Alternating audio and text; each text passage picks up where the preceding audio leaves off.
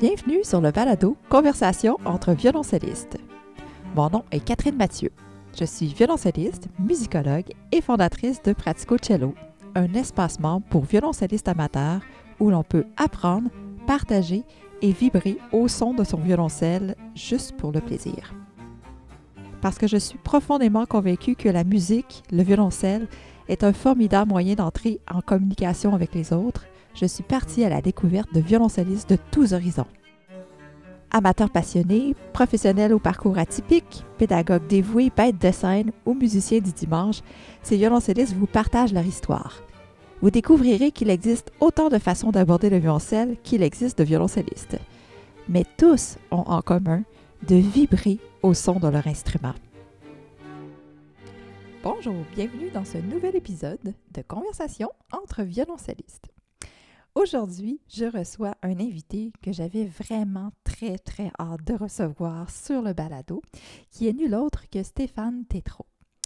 Donc, Stéphane est vraiment rendu un incontournable du violoncelle dans le milieu euh, musical québécois, mais aussi international. C'est un jeune violoncelliste de très, très grand niveau qui a remporté de nombreux prix, dont le prix Virginia Parker en 2019, euh, la Révélation Radio-Canada en musique classique, le prix Opus euh, de l'interprète de l'année du Conseil québécois de la musique, qui a fait partie également de la classe d'excellence de violoncelle de Gauthier Capuçon, qui a joué avec les plus grands de ce monde. Euh, bref, on pourrait parler très longtemps de la feuille de route de Stéphane Tétrault.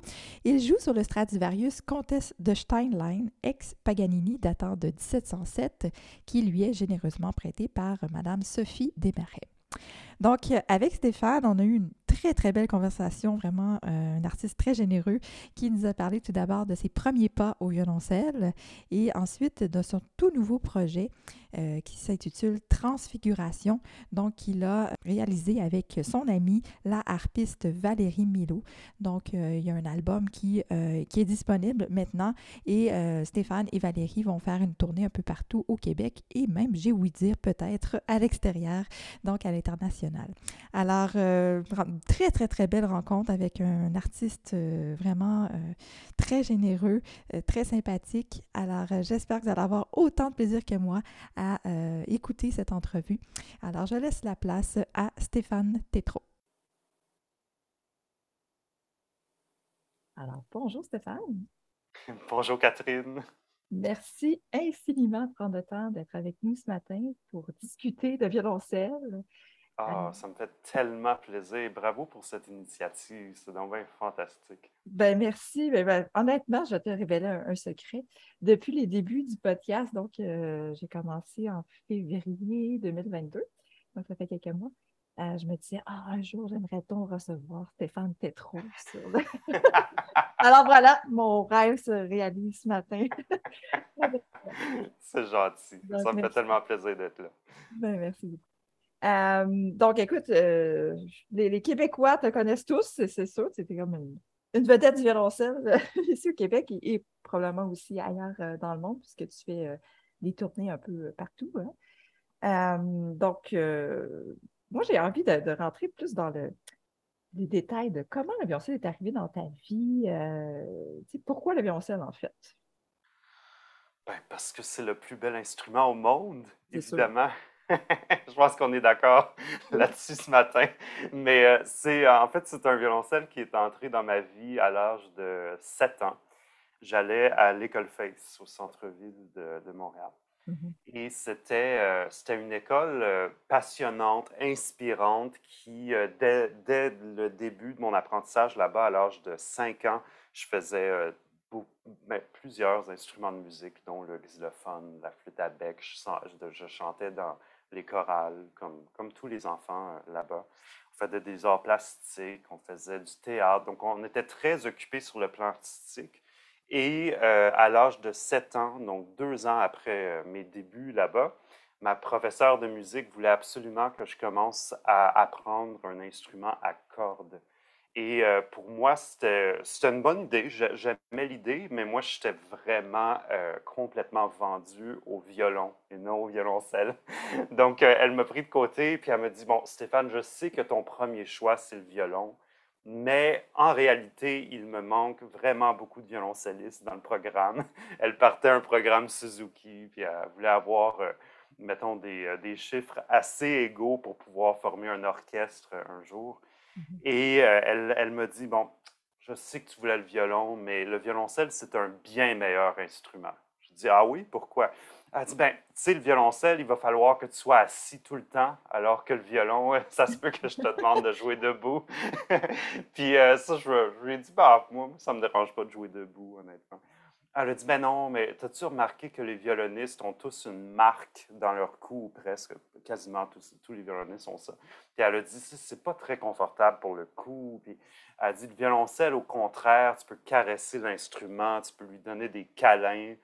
Écoute, moi, elle pouvait me donner autant d'arguments qu'elle voulait, mais il n'y avait rien qui fonctionnait. Moi, j'étais complètement vendu à l'idée d'apprendre le violon.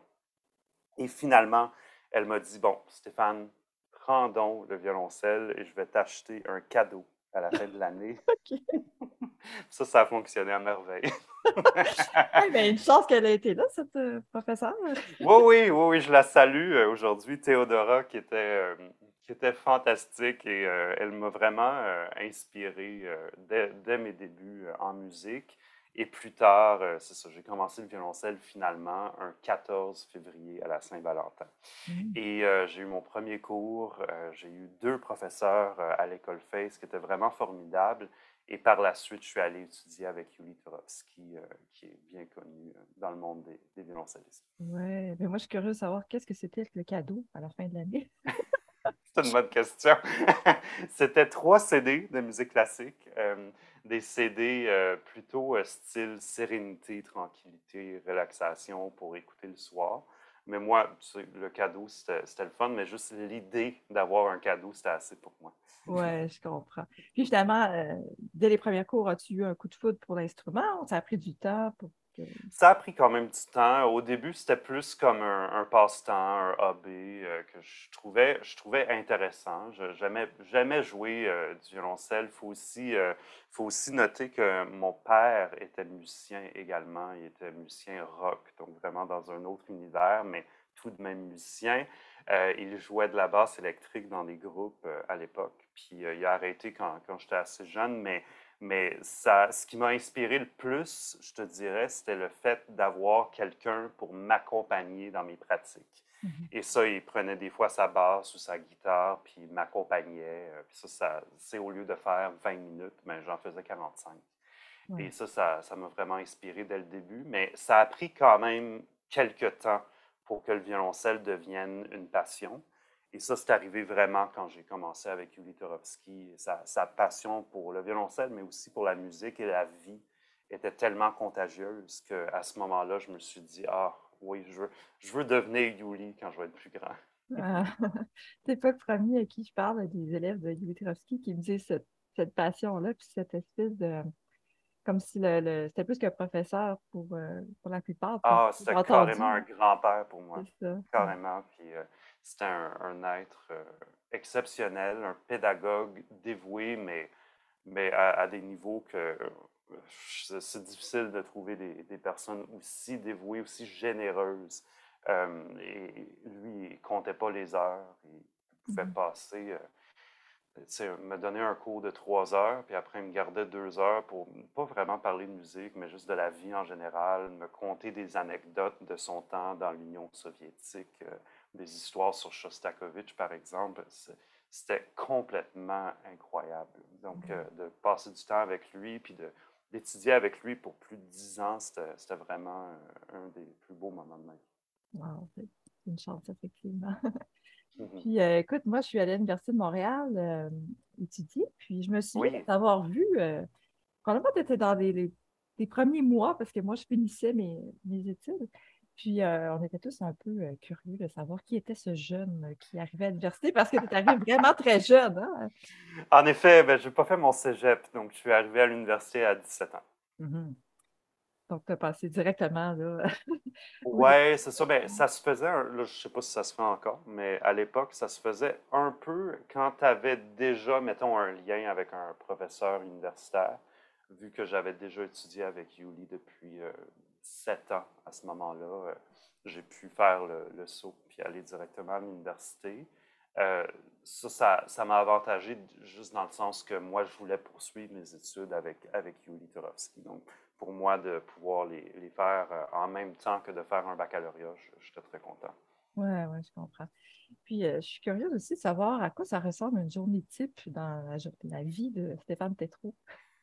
Est-ce que c'est. Ben, as-tu une routine ou au contraire, tu te laisses aller euh, selon le flow? Euh? Oui, ben, euh, c'est une bonne question. Je ne peux pas dire que j'ai vraiment une journée type dans le sens où j'ai. C'est sûr que, évidemment, la pratique de mon instrument prend une, bonne partie de ma journée, mais je te dirais, ce qui prend encore plus de temps, c'est tout ce qu'il y a autour. Donc, toute la, carrière euh, qui implique beaucoup de rencontres, euh, beaucoup de courriels à faire, mmh. beaucoup de beaucoup d'appels téléphoniques, euh, des, des rendez-vous, de, des demandes de subventions. En tout cas, il y, a, il y a beaucoup de c'est ça, il y a, beaucoup d'aspects de la carrière de, de violoncelliste ou d'artiste dont je n'étais pas au courant quand, quand, quand je faisais mes études. Donc, oui, je, évidemment, il faut que je pratique dans la vie, je, fais des concerts, puis des répétitions, puis je pense que c'est ça qui me nourrit le plus, de,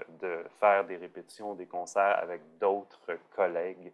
Pour moi, ça, c'est vraiment le, la partie la, la, plus touchante pour moi, puis la plus, la plus inspirante dans ma vie.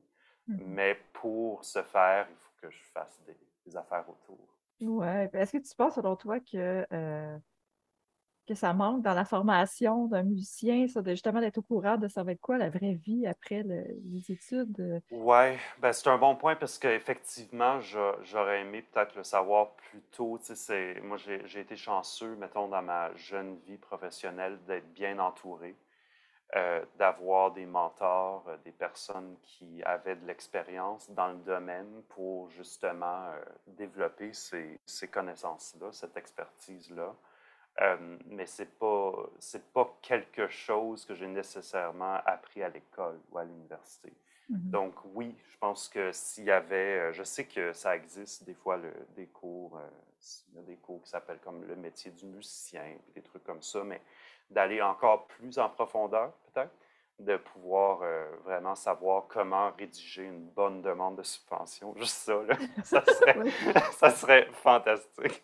oui, ouais, c'est ça. je ne suis pas sûre que le public réalise à quel point euh, les, les, musiciens sont en fait des, des, des entrepreneurs, dans certains sens. Tellement. Tellement. Il ne faut pas juste jouer, il faut s'occuper de sa carrière. Il faut oui, effectivement. Puis si, si, je pense à Valérie Milo, mon amie euh, harpiste, elle a quand même deux compagnies à son nom. Il faut qu'elle fasse la gestion de ça. Puis elle n'est pas, pas, la seule non plus à devoir, euh, mettons, passer par euh, un, OSBL pour aller toucher à d'autres subventions. C'est juste, c'est un peu normal quand on fait euh, de la création dans le milieu et c'est un, peu, un peu comme ça, ça marche. Mais moi, je suis content d'avoir pu apprendre sur le tas. Mais c'est sûr que s'il y avait eu une formation quelque part, euh, j'aurais pas dit non. oui, c'est ça. Euh, ben, parlant de Valérie, est-ce que tu veux nous parler de ton, nouveau projet de transfiguration? C'est que je, je comprends que je n'ai pas eu la chance encore d'aller euh, entendre tout ça, mais que c'est un.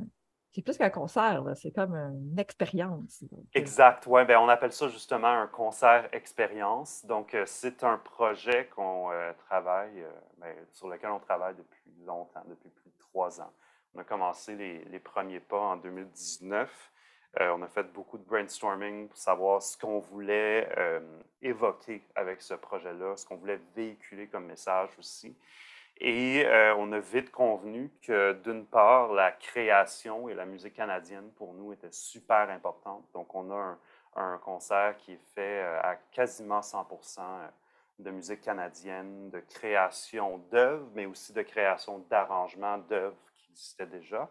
Mm-hmm. Euh, donc, on, explore beaucoup ce répertoire-là, mais on voulait aussi lui donner un contexte justement d'expérience. Donc, un contexte un peu, euh, un peu multimédia avec des, avec, on a cinq écrans euh, qui sont, qui sont distribués sur la scène, qui sont un peu superposés par moment. On a, on a aussi des projections sur lesquelles on a travaillé longtemps avec une équipe fantastique on a fait beaucoup de tournages pour tout ça. On a été aussi les metteurs en scène, Valérie et moi, de ce projet-là, vu qu'on on était tellement proche des œuvres, on avait beaucoup de choses à dire. Et c'est un concert qui va du début à la fin, qui raconte une histoire, une histoire qui, qui décrit un peu notre amitié aussi. Donc, on a une façon de voir la collaboration entre deux personnes. Donc, au début, on est assez séparés sur scène. On, joue beaucoup avec les dimensions également sur scène, en largeur, mais aussi en, hauteur.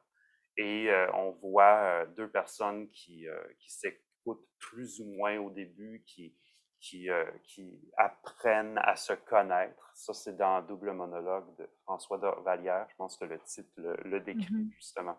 Et de plus en plus que le spectacle euh, le spectacle évolue. On a ensuite deux personnes qui se rapprochent, qui sont presque en symbiose à la fin. Donc, ça, c'est tout exploré en musique, mais aussi sur le plan visuel. Donc, je pense que c'est un, projet super intéressant.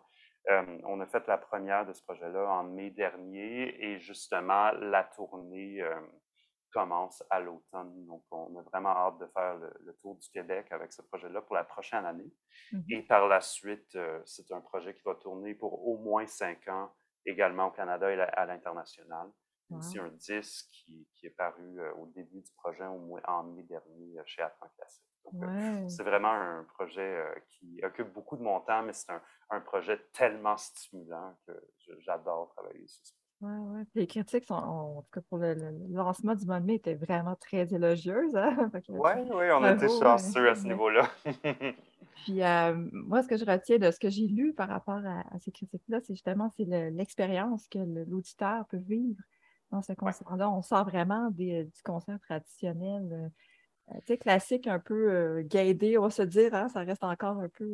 Oui, tout à fait, mais on voulait un peu, on voulait d'une certaine façon défaire les normes dans mm-hmm. ce concert-là. Puis euh, je pense qu'on réussit à faire ça dans, dans le sens qu'on a un spectacle qui euh, va du début à la fin sans arrêt. Donc, entre les pièces, il y a des transitions qui ont été imaginées, des textes, des poèmes que nous-mêmes on a écrits, qu'on récite. Euh, puis on a ça qui est des poèmes évidemment qui sont, qui sont jumelés à de la, de la vidéo puis à du son. Euh, j'ai travaillé longtemps en studio avec notre équipe également pour euh, bâtir ces transitions-là, pour vraiment qu'on sente qu'il y a une évolution constante à travers le spectacle. On a aussi, euh, on a aussi implanté un, système sur téléphone cellulaire.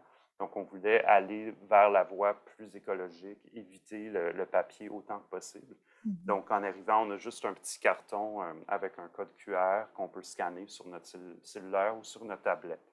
Et on arrive avec, sur une page qui euh, nous donne un programme vivant, on appelle, qui suit le concert à travers, euh, à travers le spectacle. Donc, on suit la musique, suit le déroulement.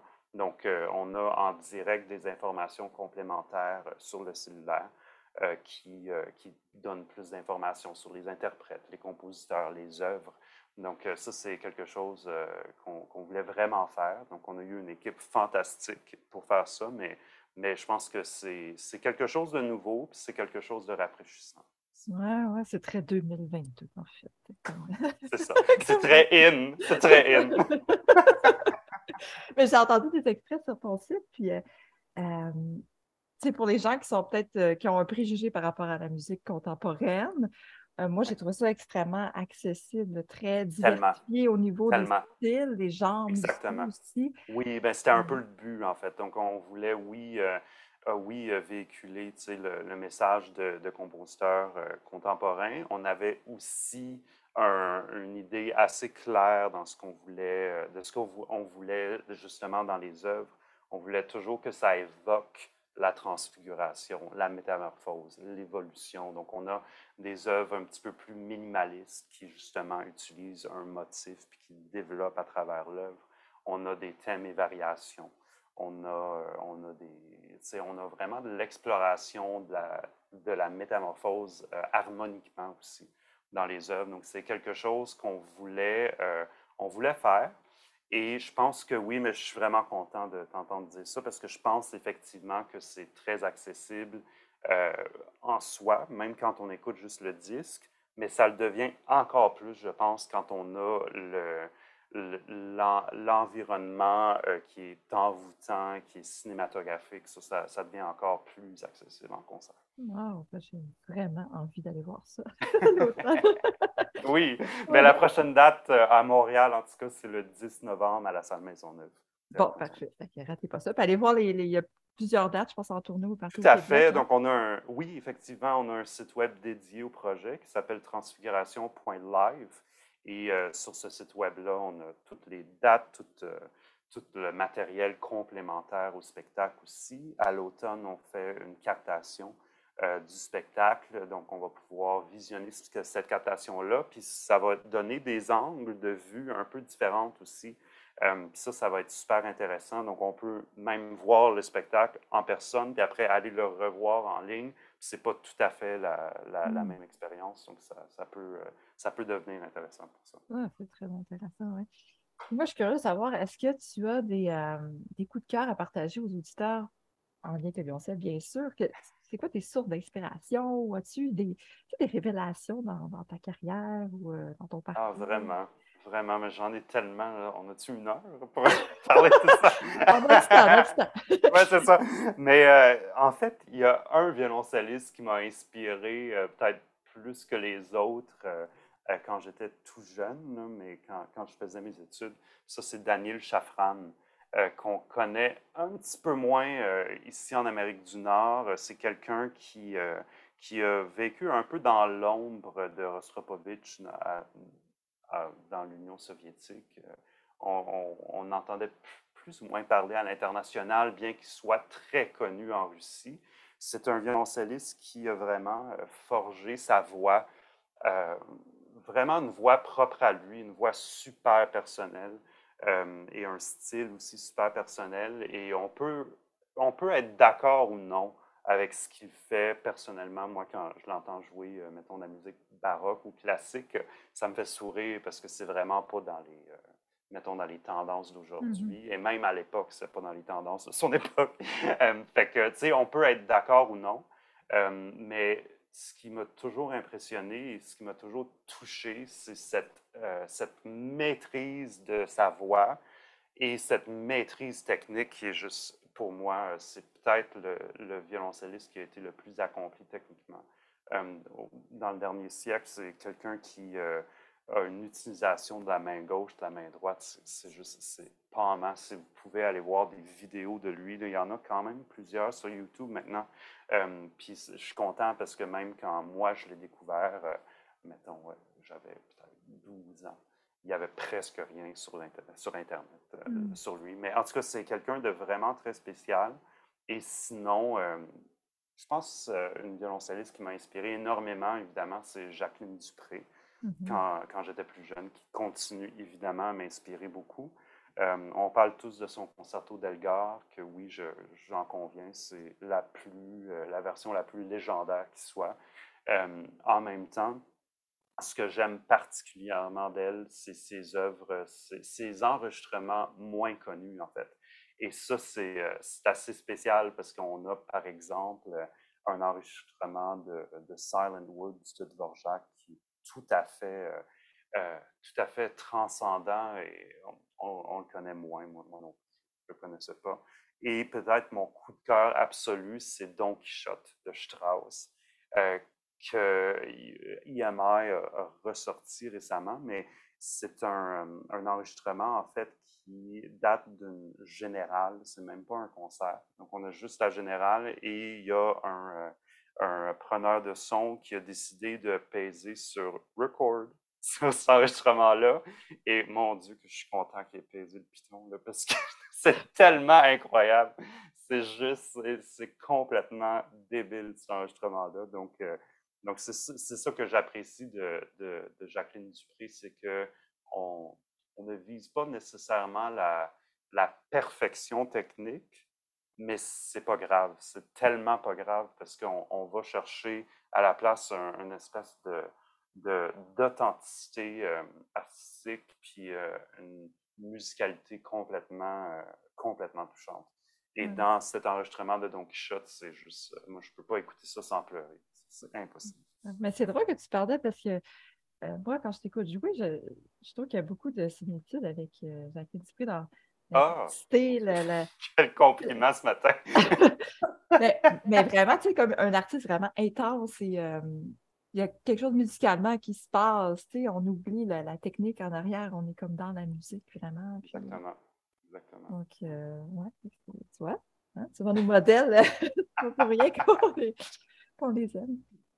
C'est ça, oui.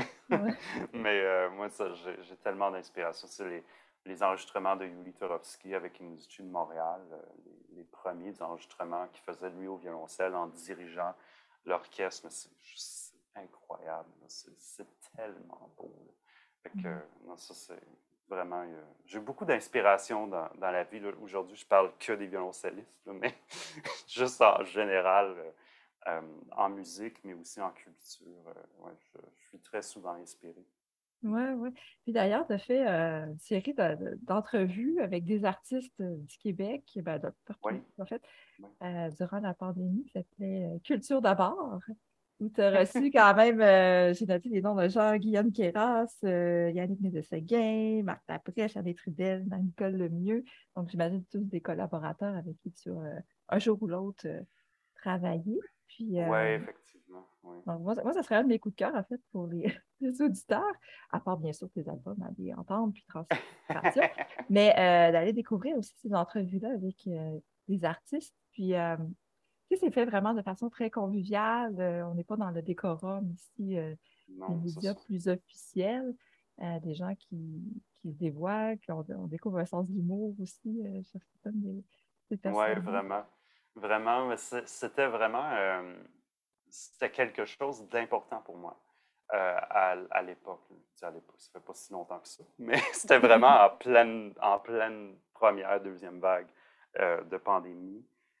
évidemment, on travaillait beaucoup moins et il mmh fallait que j'occupe mes, mes, journées aussi. et ça faisait longtemps que je voulais faire un projet, un projet semblable. Et je me suis dit, ouais, je pense, je pense que c'est le moment parce que d'une part, euh, je voulais entendre euh, ce que les artistes avaient à dire, non seulement les violoncellistes, mais les artistes tout court, ce qu'ils avaient à dire parce qu'on n'entendait pas beaucoup parler au début de la pandémie. Mmh. Et euh, je trouvais que la culture avait perdu un peu sa place alors qu'on consommait la culture plus que jamais en tant que consommateur. Et ça, je mmh trouvais ça un peu ironique. Et je me disais, ouais, OK, mais les artistes derrière, qu'est-ce qu'ils ont à dire en ce moment? Donc, oui, c'était, euh, il y avait un, volet un peu, politique, si on veut, dans, le sens où je voulais entendre ce que mes invités avaient à dire sur la, situation actuelle.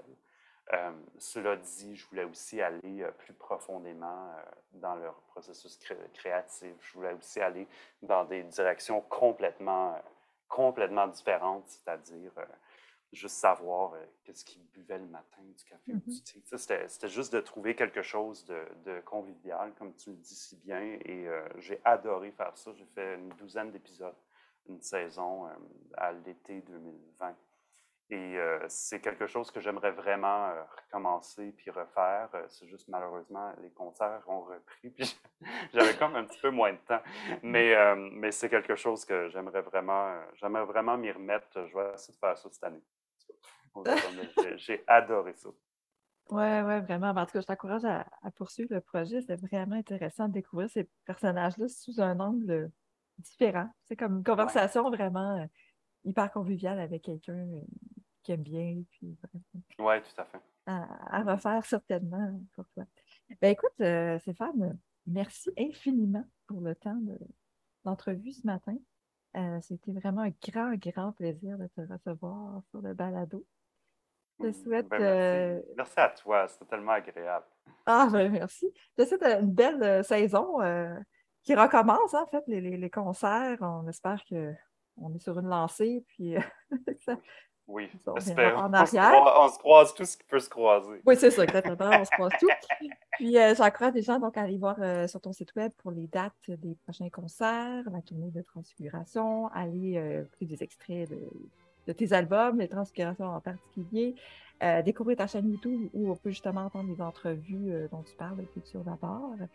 Euh, puis, est-ce les médias sociaux, c'est où qu'on te suit le plus? Euh? Ouais, ben sur Facebook, Instagram, je suis assez actif. récemment, j'ai pris une pause durant mes vacances. Puis j'adore interagir avec, avec mes followers. Ouais. Faut être très 2022. ben oui, t'es très active. Comme... Écoute. Ah, super, ben encore une fois, un gros merci. Puis je je vais être parmi le public euh, cet automne, euh, un des spectacles. Euh, Super. C'est sûr. Merci, Merci beaucoup. Catherine.